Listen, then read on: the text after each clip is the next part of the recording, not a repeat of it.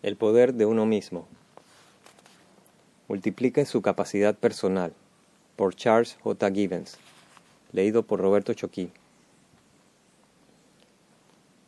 Capítulo 18. Acortar el tiempo de viaje. Trabajó como un demonio en el campo para poder vivir en la ciudad, donde trabajó como un demonio para poder vivir en el campo.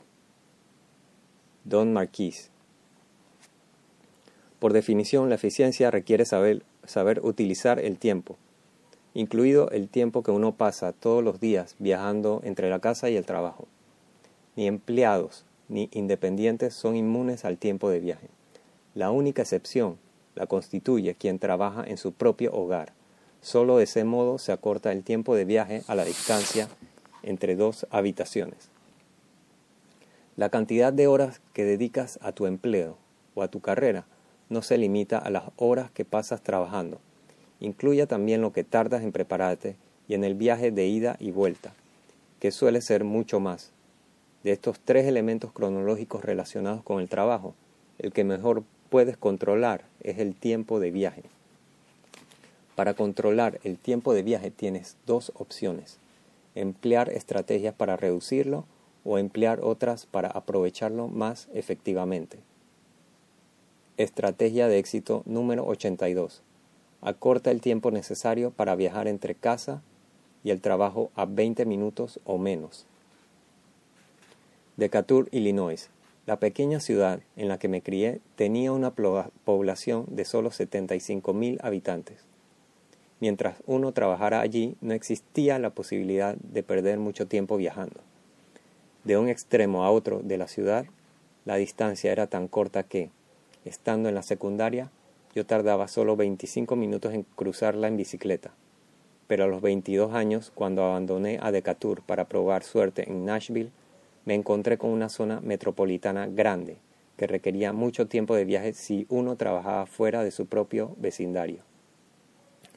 Cuando llegué a Nashville, llevando solo 400 dólares y todas mis pertenencias en un remolque de un metro 20 por 80 Debía conseguir un empleo para tener algún ingreso mientras iniciaba en los negocios de la música.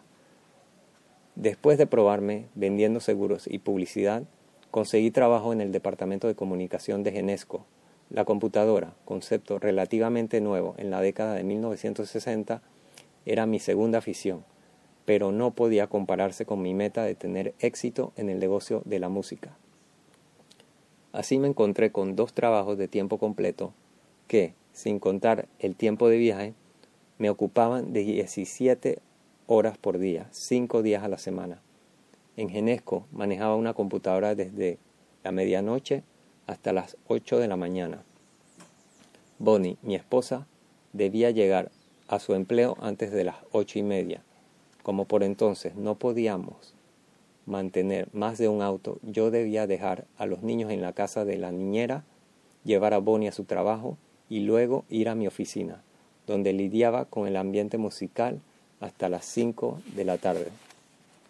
A esa hora recogía a Bonnie y a los niños, volvía a mi casa, cenaba, dormía un par de horas antes de presentarme a trabajar en Genesco. En total, trasladarme de un lado a otro me consumía dos horas diarias. Fue durante ese proceso cuando descubrí el valor de controlar el tiempo de viaje. Cada hora que pudiera ahorrar semanalmente era una hora más para dormir, cosa que necesitaba mucho, y ese ritmo de trabajo no era una situación momentánea. Duró siete años, hasta que nos fuimos de Nashville en 1971. La solución era sencilla. Siempre que estuviera dispuesto a mudarme, investigué la zona que rodeaba la sede de Genesco y hallé una casa de dos dormitorios, a diez minutos de caminata o tres en auto. Esa mudanza me ahorró cuando menos media hora de viaje todos los días, cinco días a la semana, con todo lo que gané en total dos horas y medias de sueño. Muchos de mis compañeros de trabajo viajaban entre media y una hora todos los días. Caí en la cuenta de que, como el traslado agotaba tanto su tiempo como sus energías, les resultaba imposible hacer lo mismo que yo hacía en una jornada. Entonces decidí que jamás me permitiría más de 15 minutos de viaje. cuando trabajara para empresas ajenas. Y 8 cuando por fin tuviera empresas propias. En los 20 años siguientes, a medida que mis compañías crecían y yo las trasladaba de un sitio a otro, nunca tardé más de 30 días en alquilar o comprar una casa que estuviera a pocos minutos de distancia de las nuevas oficinas. En el caso de mis propias empresas, también evito tener oficinas en el centro. En general, en las grandes ciudades el viaje hasta el centro suele ser más largo, a menos que uno decida vivir en la zona céntrica. En la actualidad, nuestra organización ocupa un total de cinco edificios propios en la zona metropolitana de Orlando, Florida. Todos están en el costado norte de la ciudad, separados entre sí por una distancia de dos o tres kilómetros. Mi casa está junto al lago Brantley, a ocho minutos de mi oficina. Esos largos viajes entre casa y el trabajo son algo que he decidido eliminar de mi vida. Cuando reduces el tiempo de traslado, te sorprende descubrir que dispone de mucho más tiempo para hacer realmente lo que importa. Si quieres alcanzar tus sueños y metas. Con frecuencia, cuando enseño esta estrategia en zonas metropolitanas como Nueva York, San Francisco, Boston, alguien objeta. Me encanta mi trabajo y me encanta mi casa, pero detesto pasar viajando dos horas y media al día. ¿Qué puedo hacer? La respuesta es siempre la misma. Busque una casa deseable en un vecindario deseable cerca del sitio donde trabaja, o busque un trabajo similar o mejor cerca de su casa. Mientras no se inventen métodos de transporte más veloces en las grandes urbes y a su alrededor, estas son las dos únicas alternativas para disponer de más tiempo y aumentar la efectividad. En este aspecto, nadie puede decir cuál es la decisión correcta y cuál la errónea. Solo puedes tener en cuenta lo que deseas lograr en la vida y la importancia que eso tenga para ti. Si realmente quieres disponer de más horas diarias para buscar la realización de tus sueños y metas, pregúntate, ¿qué cambios está dispuesto a hacer para obtenerlos? El tiempo de viaje diario varía según dos factores únicos, donde trabajas y donde vives. Por suerte, ambos están bajo tu control. Son simplemente elecciones que debes hacer, pero con demasiada frecuencia y para tu mal se las hace por separado.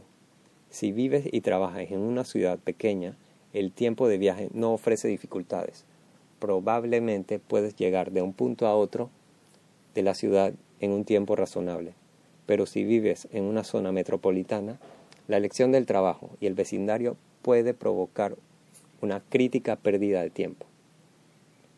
En las grandes urbes es común que uno tarde 30 minutos, una hora y aún más en llegar al trabajo.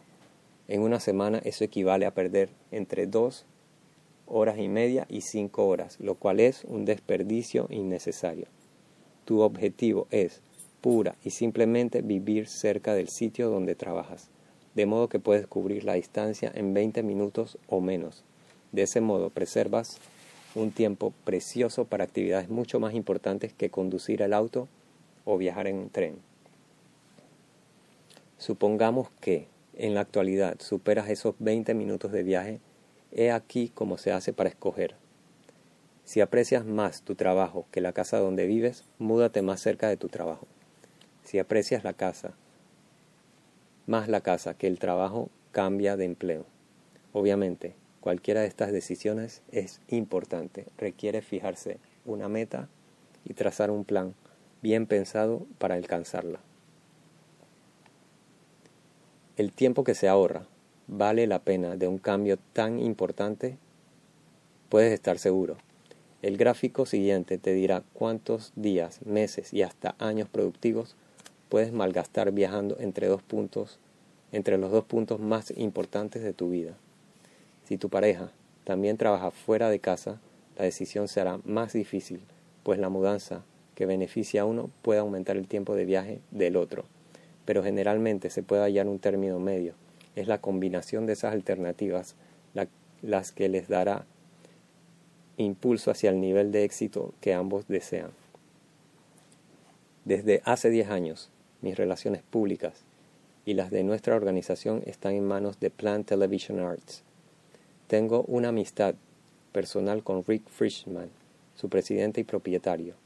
Desde hace 25 años, Rick viaja una hora y media en tren entre Long Island y sus oficinas de Manhattan, ida y vuelta. En esos 25 años de su vida se ha pasado el equivalente a cuatro años sentado en un tren.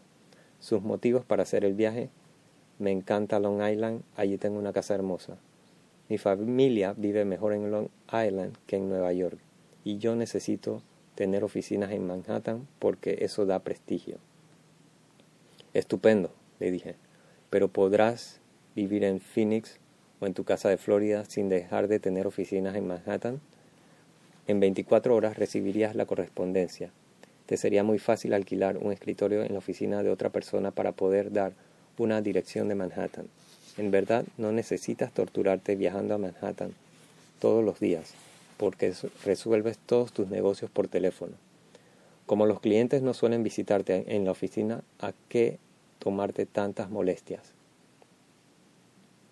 Siempre hay una alternativa a estas situaciones, si aprecias mucho tu tiempo encuentro poca o ninguna ventaja en pasar años enteros de tu vida en un tren o al volante, viajando entre tu casa y el trabajo. Pero si debes hacerlo, la, otra alternativa es idear estrategias que hagan más productivo ese tiempo de viaje. Estrategia de éxito número 83. Aprovecha el tiempo de viaje para aumentar tus conocimientos escuchando cintas grabadas. Con un transmisor de cassettes instalado en el tablero o puesto a tu alcance en el asiento del auto, tienes ilimitadas posibilidades de aprender cosas que pueden beneficiarte en el trabajo o personalmente. Aun si viajas en un tren o en autobús, puedes escuchar tus grabaciones mediante auriculares sin molestar a otros pasajeros. Alguien ha dicho que, si escuchas grabaciones sobre cualquier tema por una sola hora diaria, cinco días por semana, al cabo de cinco años será como si hubieras cursado un doctorado sobre esa materia. Si eres como yo, no necesitas saber tanto como un doctor, pero lo cierto es que puedes utilizar productivamente el tiempo de viaje aumentando tus conocimientos.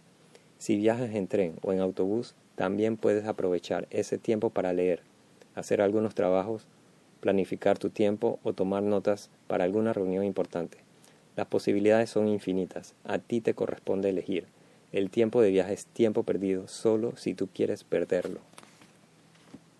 Estrategia de éxito número 84. Usa el tiempo de viaje para hacer las llamadas telefónicas necesarias desde tu auto.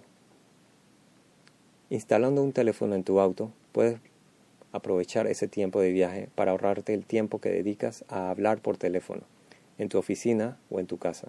Utiliza el teléfono móvil para devolver las llamadas necesarias, establecer una cita o sustituir alguna breve entrevista en la oficina. Antes de salir de tu casa o del trabajo, prepara una lista de las llamadas que quieres hacer desde el auto, junto con los números telefónicos necesarios para no malgastar tiempo ni movimientos cada vez que estás al volante. Estrategia de éxito número 85. Guarda un grabador pequeño en la guantera para registrar ideas y dictar cartas. Hay dos momentos en los que suelo tener iluminaciones súbitas, ideas que se perdonarían, perderían en el diario Trajín si no las capturara de inmediato. Eso me ocurre siempre ya avanzada la noche o cuando viajo en mi auto.